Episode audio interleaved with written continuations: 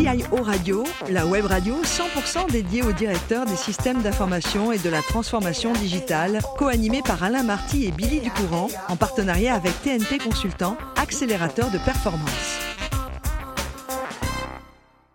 Bonjour à toutes, bonjour à tous et bienvenue à bord de CIO Radio. Vous êtes 11 000 DSI et dirigeants d'entreprise et acteurs de la transformation digitale abonnés à nos podcasts. Nous vous remercions d'être toujours plus nombreux à nous écouter chaque semaine. Et bien sûr, vous pouvez réagir sur nos réseaux sociaux et notre compte XCIO Radio-du-Bas TV.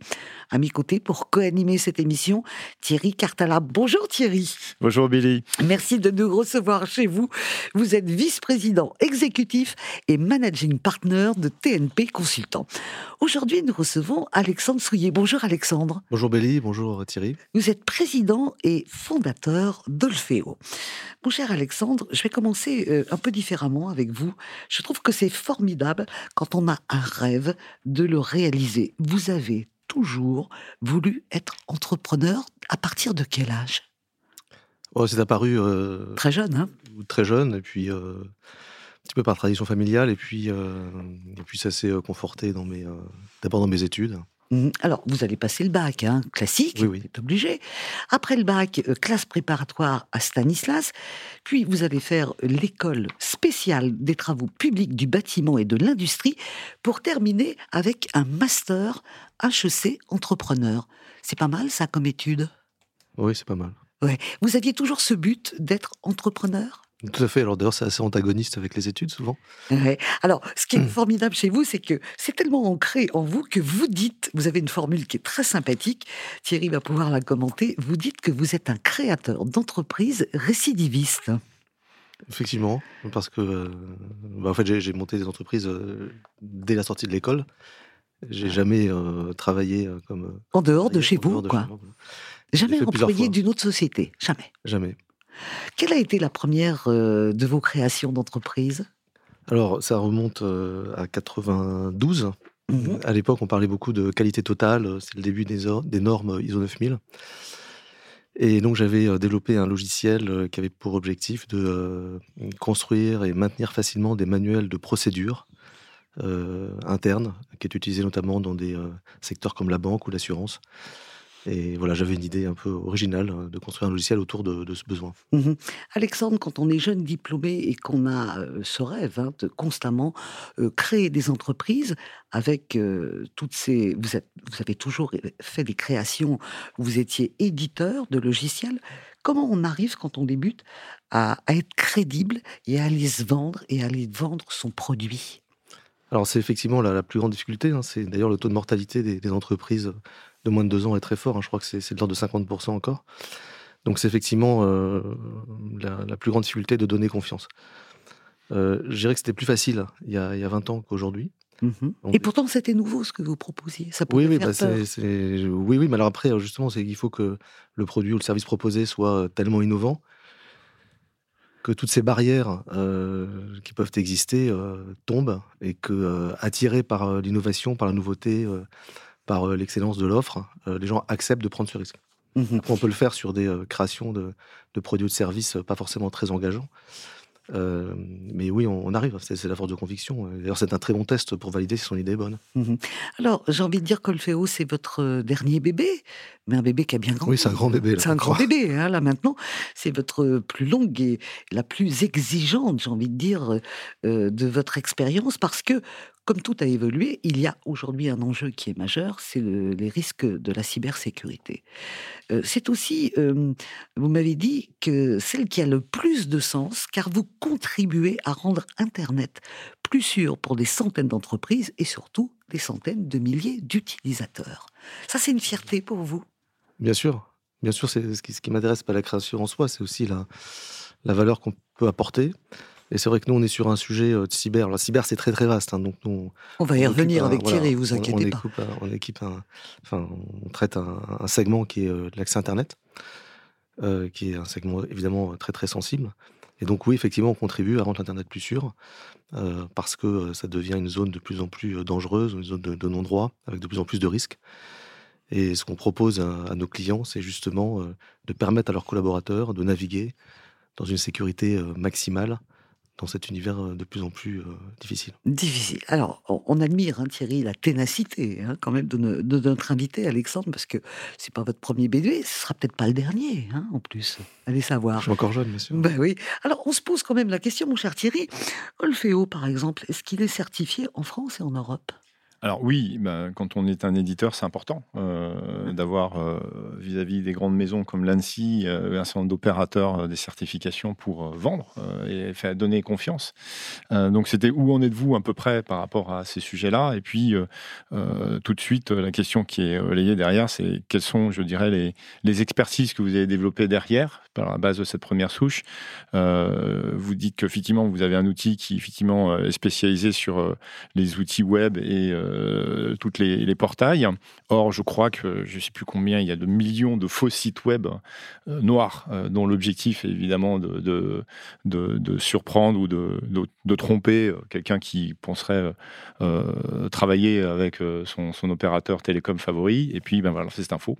Qu'est-ce que vous faites aussi pour effectivement détecter ces sites et effectivement alerter vos clients? Alors, notre expertise, elle est centrée sur la protection euh, pour nos clients de toutes les menaces qui proviennent euh, du web. Donc ces menaces, elles sont nombreuses, elles sont de différents types. On pense bien évidemment essentiellement au malware et au ransomware qui passent euh, très très, enfin 80% des attaques ransomware par exemple utilisent le web, c'est-à-dire qu'on va entraîner le collaborateur à aller chercher des informations du, code malveillant sur Internet. Mais ça peut être aussi des risques juridiques, ça peut être tout un tas de, tout un tas de motifs. Donc notre expertise, c'est la connaissance du web, et l'identification euh, des, domaines, des sites qui sont euh, sains et des sites qui sont euh, malsains. Voilà. Donc ça fait 20 ans qu'on travaille dessus, donc on a des équipes dédiées, on a une expertise dédiée là-dessus. Donc on a à la fois un métier d'éditeur qui est un métier traditionnel, mais on a aussi cette, expertise très spécifique d'analyse des contenus Internet. Donc on a des gens qui, toute la journée, vont sur des sites Internet, les évaluent, les notent. On est aussi aidé par des technologies. Donc il y a... C'est très important pour nous l'humain parce que la classification euh, finale sera faite par un mmh. humain, mais on est beaucoup mmh, aussi euh, aidé par, par l'IA, puisqu'on a mis au point des, technologies particulières. on sort d'un programme avec la, DGA sur ce sujet pour être capable d'analyser de plus en plus de volumes d'informations dans un délai le plus qui soit extrêmement extrêmement court. Aujourd'hui, une IA est capable de détecter un site malsain ou frauduleux elle peut euh, contribuer à les identifier euh, de façon euh, très performante. On, estime que c'est pas suffisant, donc on, fait, on fait un double check, c'est-à-dire qu'on on fait une pré-classification par l'IA et systématiquement tous les contenus sont après revérifiés. Donc l'humain il va être là pour dire je valide cette, ce choix ou, je, Et du coup, qui sont vos grands clients, Olfeo? Alors nous, on est une société française, donc on a beaucoup de clients de type OIV euh, souverain. Bon, le plus gros client d'Olfeo, c'est le ministère des Armées, par exemple. Euh, voilà, mais on est plutôt sur des. Euh, alors, on a pas mal d'administrations, donc beaucoup d'hôpitaux, des collectivités territoriales, et des entreprises privées de tout, tout secteur, mais plutôt des entreprises qui rayonnent sur le territoire européen, puisqu'aujourd'hui, on n'est pas développé, en tout cas, hors Europe. Donc des ETI, beaucoup d'ETI, mais d'administration. Et aujourd'hui, Olfeo, en termes de taille, d'équipe, on... on est 60 personnes. D'accord. Basé à Paris. Hein. Et vous trouvez vos talents où et comment? On les trouve euh, partout où on peut. Alors, sachant que nous, on est éditeur, donc on a vraiment tous les métiers. Euh, mm. bien sûr, de l'R&D auquel vous pensez probablement, euh, des gens du produit, mais aussi des commerciaux, de la finance, du marketing.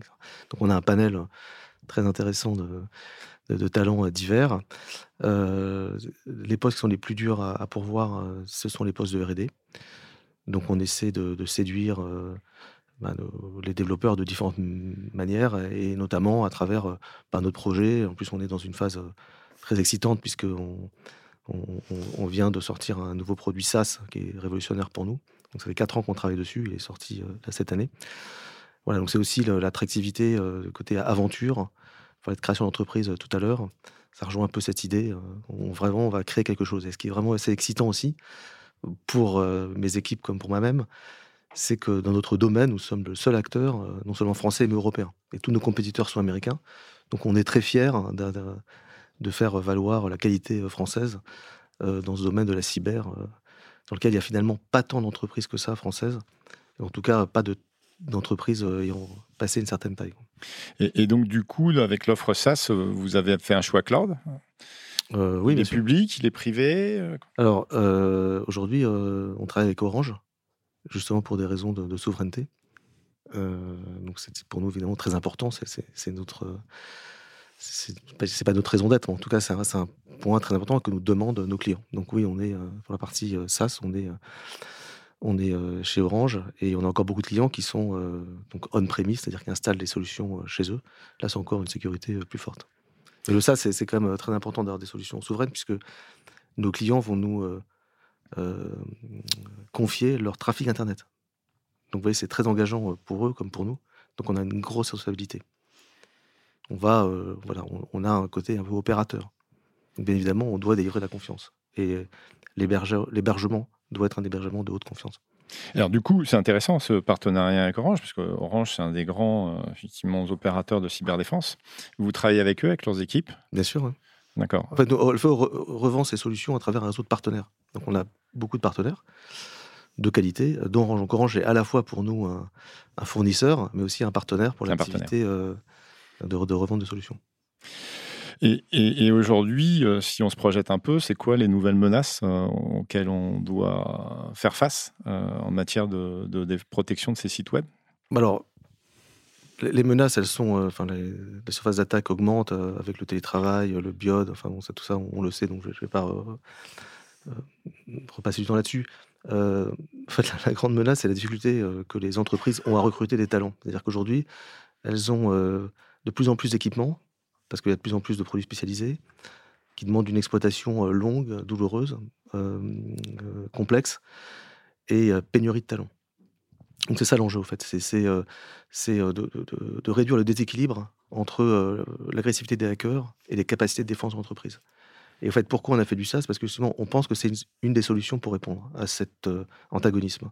Donc avoir une très grande expertise d'un côté, euh, grâce à des experts comme nous, euh, mais aussi euh, tout en passant moins de temps dans l'exploitation, ce que permet le SaaS. Parce que Mhm. vous n'avez plus de, vous avez plus de matériel installé, vous n'avez plus de de- d'upgrade de, version à faire, etc. Donc on gagne du temps avec le SaaS et on a quand même une superbe expertise parce que derrière il y a des ingénieurs. voilà. Donc en fait on mutualise l'expertise qu'on a sur le web auprès de, de nos clients et encore plus facilement en SaaS qu'en on-prem. Mhm. Il y a un moment, Thierry, on se pose la question pourquoi on n'embaucherait pas les hackers Franchement, ils ont du talent, mine de rien. Bah, ça se fait bien sûr. Bien sûr, ça se fait. Non, moi, mon dernier point, c'est euh, donc euh, vous êtes arrivé à un stade intéressant en termes de, de taille, euh, mais c'est quand la levée de fonds à 100 millions?